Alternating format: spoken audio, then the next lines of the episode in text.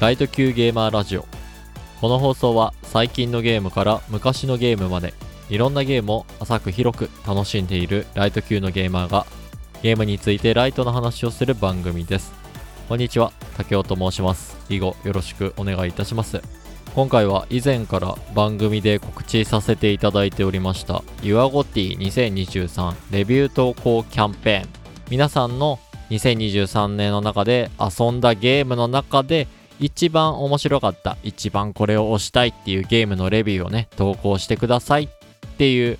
キャンペーンがありました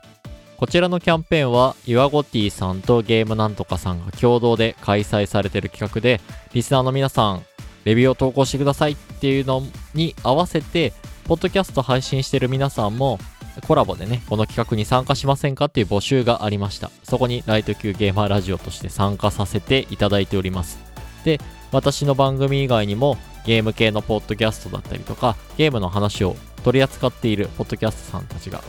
集まって、それぞれの番組の中で、その集まったレビューの中から一つね、賞を決めて、このレビューが良かったです。これをうちの番組から賞を送ります。みたいにね、発表するっていう企画になっています。で、繰り返しにはなるんですが、ここではライト級ゲーマーラジオショーというものを誠に僭越ではございますが、恐縮ではございますが、えー、いただいたレビューの中からね、一つ選びましたのでね、それを発表していこうと思います。いやー、めっちゃ時間かかりましたね。レビューを全部読んだ時間と、あとは読んだ中からね、数個選んで、その数個の中から1個選ぶっていうね、そこで悩んだ時間とかね、本当に同じぐらいなんじゃないかなというぐらいにはね、ものすごく悩みました。なので、その悩んだね、3件ぐらいから悩んだんですよ。その3つをまず紹介させていただいて、その中から1つ、ライト級ゲーマーラジオショーというものをね、これ選びましたっていうお話をさせてください。で、その後はですね、私がレビューに参加した感想みたいなのをね、まとめてお話しさせていただきたいと思います。あ、そうだ。これはちょっと初めの方にあと一つだけね、ちょっと言っておきたいんですけれども、ここで紹介したレビューの中で、まあ、ライト級ゲーマーラジオ賞には選ばれなかったっていうものは、他の番組の賞を取っている可能性っていうのがありますのでね、ぜひとも他の番組さんのこの同じようにね、えー、うちの番組でなんとか賞発表しますっていうエピソードはね、ぜひとも聞いて回ってみてもらえたらなと思います。ライト級ゲーマーラジオ賞を取った人は他の番組の賞はもらえないようになってます。重複はないようになってますっていうことだけ先にね、お伝えさせてください。すいません。前置きがだいぶ長くなってしまいました。では、早速ね、ノミネートの3名から発表をさせてください。お一人目は、あがりさん。ゲームタイトルは、フロストパンク。続けてお二人目は、猫あげさん。ゲームタイトルは、チェインドエコーズ。最後、三人目は、ケイシーアット PC ゲームソムリエ見習いの弟子さん。ゲームタイトルは、グラパン。以上3名がノミネートの方となります。まあ、3名の選考の理由まあ、私がレビューを読んでいた時の基準っていうものをね、ちょっとお話をすると、まずはレビューを読んでいて、ゲームをプレイしたくなるっていうこと。あと、面白いっていう風に感じたところの根拠とか理由とか、その人が感じられたものっていうのが明確になっているっていうところと、レビューの文面が個人的に読みやすいと思ったもの。あと、普段ね、プレイしないゲーム、私がプレイしないゲームなのに、こう読んでいて惹かれたものっていうのを中心に選ばせていただきました。はい。では、この3名の中でね、ライト級ゲーマーラジオ賞に選ばせていただいたのは、グラパンのレビューを書かれたケイシーアット PC ゲームソムリエ見習いの弟子さんです。おめでとうございます。はい、こちらはレビューの本文を紹介させていただきます。私の今年の GOTY、ゴティはグラパンです。本作は PC、Steam で今年3月24日に配信開始された作品で、フランス出身で現在日本に在住している個人開発者、読み方間違ってたらごめんなさい。アーミン・ハーフディ氏によって制作されました。内容としては、謎の声に導かれた主人公が古代の遺物グリップを山頂の祠まで運びグリップと山にまつわる謎を解き明かす一人称視点のアクションアドベンチャーとなっています。グリップにはグラッピングリングフックの能力があり要所要所にフックを引っ掛けることが可能な壁などがあるのでそこにグリップを飛ばして飛ばした先に自分の体を引き寄せて山を進んでいきます。ただし体を引き寄せた後はグリップが自動で外れてしまうため足場がある場所なら良いのですが足場がないような場所ではすぐに次の壁にグリップを飛ばすか同じ壁に何度もグリップを飛ばして浮いている状態を維持しなければならずなかなか大変です。この作品の一番良いところは何よりもグリップで空中移動している感覚がすごく気持ちがいいことです。一部ですがパワーアップしたグリップが使える場面もあり見える範囲であればどんなに遠くにある壁でも一気に飛ぶことができて爽快感が半端ないです。また山の頂上に行くまでにエリアがいくつかに分かれており自然豊かな森やマグマが噴き出す洞窟廃墟となった街など全く違う環境を楽しめます。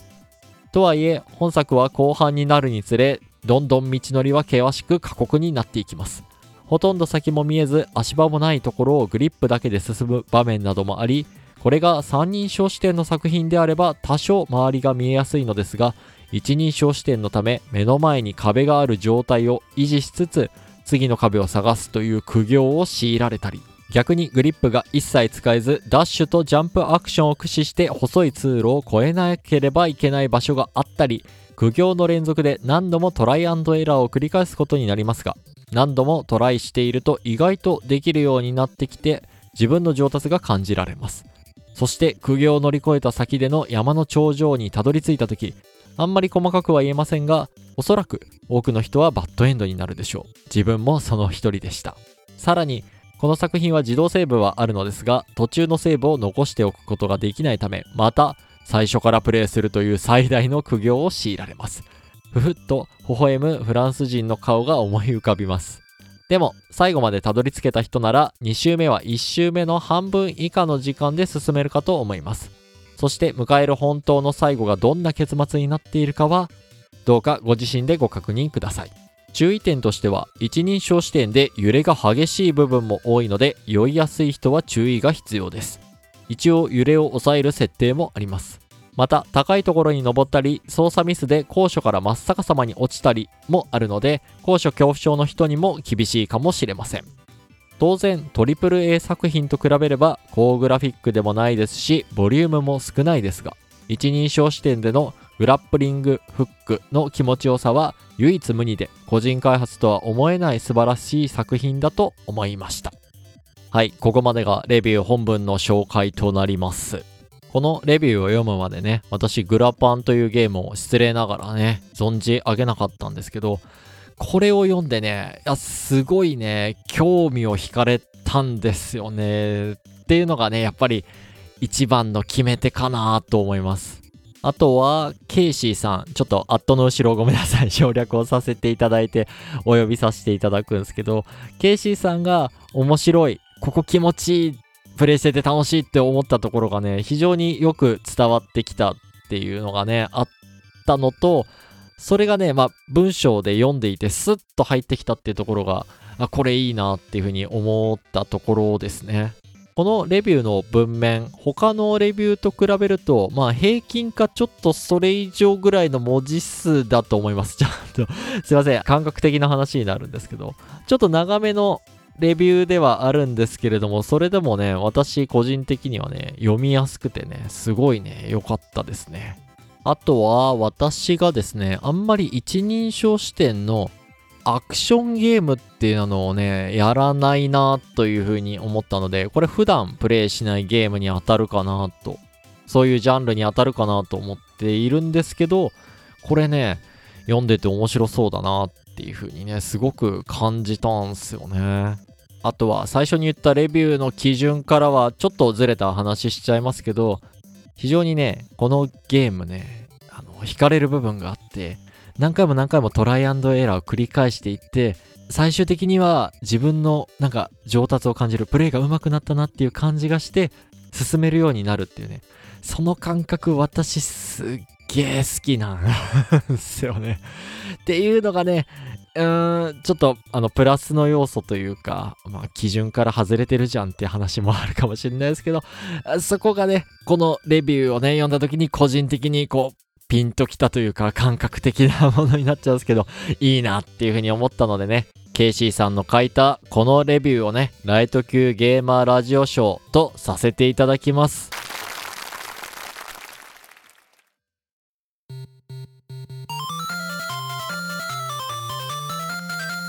イト級ゲーマーラジオ。では、ここからですね、他にもね、良かったレビューね、めちゃめちゃあったんすよ。で、絞りきれなくて、約40件最初はね、あの、メモ振ったりとかをしてたんで、まあ、そこでちょっと振り返ってお話ししたいなと思います。あの、3件のうちにノミネートさせていただいた、あがりさんが投稿されたフロストパンクについてのやつですね。これね、面白そうなんすよね。私、都市開発シミュレーション系ってシムシティ2000ぐらいしか遊んだことないんですけど、このね、レビュー読んでると考える要素他にもこういっぱいありそうとか、あとはこのレビューのね、本文の最後の方に書いてあるところね、自分の手でその統治された都市とかを見て、やっぱね、本当に怖いのは人間なのかもしれないと思わずにはいられなかったっていうね、このあがりさんの感想だったりとか、あとはユートピアもディストピアもそんなに違いはないのかもしれない。一通りクリアした後、そんなことを思いましたってね。この文面がね、私の中では痺れたんですよね すげえ、やってみたいなっていうふうに思いました。次、ノミネートね、してたやつで、猫あげさんが紹介されていた Chained Echoes っていうゲームですね。これもね、読んでてね、めっちゃやりたいなって思う文があったんですよね。この FF6 のような往年の .jrpg であるっていうね、ここの文面ね。いや、FF6 引き合いに出されたらやりたいよっていうふうにね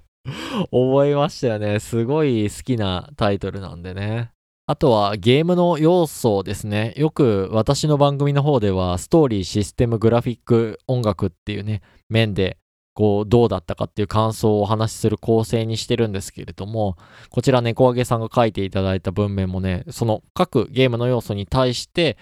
すごくね、いい意味で端的にシンプルに、あの、いいところをね、書かれているっていうのがね、すごい読んでて遊びたくなるなって思いました。で、最後のね、プレイ時間はだいたいどれぐらいかかるかっていうところの情報も書かれていて、これね、今の私すごい刺さるんですよ あの、時間がすごく限られているので、だいたいどれぐらいでできるのかっていうのは目安もね、あるっていうところがポイントが高かったですね。はい。まずはね、ノミネートしていた3名の方のうちのね、まあ、2名のレビューについてね、あの、ちょっとここね、良かったんですよってポイントをお話しさせていただきました。はい。では、ここからはですね、今回このレビューのね、キャンペーンに参加してっていうね、私の感想をね、ちょっとお話をしたいかなと思います。まあ、まず一言で言うと、めちゃめちゃ頭を悩ましましたね。難しかったなっていうのが、やっぱ第一の感想ですね。あんまり私の今までの人生において、選ばれる立場になったことはあれど、選ぶ立場になったことっていうのはほとんどないので、やっぱこれが一番良かったですっていうのをね、選ぶのはね、すごい大変でした。で、まあ自分の中でね、こう納得する選び方にしたいなというふうに思ったので、今回はね、基準をしっかり決めて、そこの中から選ばせてもらうっていうやり方をしたんですけど、なんかこう直感でこれがいいっていうふうにセンスがいいっていうふうにね、思って選べる人のことをね、すごく尊敬しましたね 私はなかなかその選び方はできないなっていうふうに思いました。個人的にですけどね。どうしてもね、やっぱり基準を決めないと、こう、共感で選んでしまうっていうのがね、ああ、多かったんすよね。で、このレビューいいな、このレビュー私に境遇似てるな、みたいなので選んじゃったりとか、あとはこのゲーム体験、自分がやったことあるゲームで、あ、ここわかるわっていうところで選ぶとね、ものすごい数のね、ノミネート作になっちゃうんですよ。もう全然絞れないという風になったんで、まあ、最終的にね、初めにも言ったように基準決めてっていう風にやらせていただきました。そこのね、共感するっていうところと基準を決めて選ぶっていうところのこう判断をするのがね、すごくね、難しかったですね。まあそれと同じくらいね、いろんな方のレビューをね、こう見てる、読むのはね、すっごいね、楽しかったです。いろんなね、知らないゲームとの出会いっていうのがあって、特に私、やっぱりメジャーなタイトルを多めにやるので、洋芸のタイトル、日本だとあんまりこう知名度がないタイトルだったりとか、インディーゲーのね、タイトルだったりとかっていうのも知れてね、そこがね、すごく面白かったです。なので、レビューを一回決めてから、もう一回ね、あの、楽しむためにね さーっとですけど、読ませていただいたりとかしてね、それがね、すっごくね、面白かったですね。なので、こう一つをね、選ぶっていうのはすごい難しいことだったんですけど、皆さんのレビューをこうザーッと読むのは楽しくって、まあそれは別に審査員側に立ってなくてもみんなのレビューを読むことはできるんですけれども、こうまとめてね、あの運営さんがまとめていただいた読みやすい形で読むことができたっ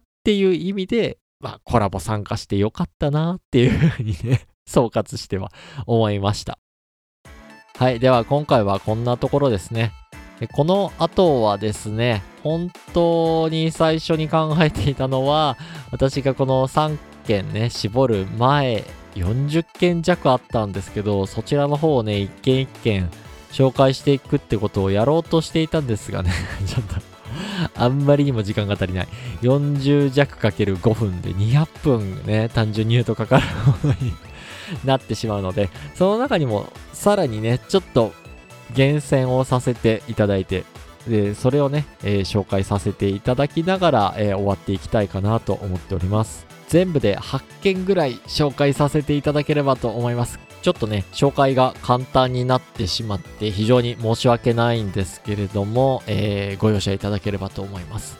まず投稿者はニセピエロさんで読み方合ってるかな？ゲームタイトルは竜が如くセブン名を消した男ですね。こちらのレビューはですねゲーム以外の面からもこう好きっていうのがね伝わってくるそんなレビューでした。すごくね良かったです。あと続けて投稿者ゲームジーさん。ゲームタイトルはフォルツァホライズン5ですね。ゲームの遊び方のね、多様性みたいなのをね、感じました。私もね、マップ埋めるのすごい 好きなんですよね。本筋の遊び方とは違う遊び方ってね、面白いっすよね。っていうね、共感がありました。ザ・クルーみたいな感じなのかなっていう風にね、読んでて思いましたね。続けて、バッドダディさん。ごめんなさい、名前省略させてバッドダディさんとお呼びさせてください。ゲームタイトルは、ブラスフェマスで合ってるかなこれね、面白そうでした。死にゲー好きなんでね、ちょっと気になりますね。あと、レビューがね、すごく読みやすかったです。続けて、としこさんですね。ゲームタイトルはパラノマサイトファイル23本庄七不思議。私もね、プレイしたゲームタイトルだったんで、レビューを読んでね、あー、共感できるとこ多いなーっていう風に思いました。あと、ネタバレなくね、このゲームの良さをね、表しているようなレビューになっていたのでね、非常に良かったですね。続けて、投稿者悪魔の子ゆずさん。ゲームタイトルはアーマードコア6 Fires of Rubicon。これはね、読んでね、思ったのは、フロムゲーで好きになったのできてよかったですね っていうふうにはい、思いました。続けて投稿者タンジェーロさん。ゲームタイトルはエンダーリリーズクワイタスオブザナイツ。これもね、遊んだことあるゲームだったんで、こう、ボス倒すたびに上手くなったっていう感覚になるっていうね、そこがね、非常に分かりみが深いという 感じでしたね。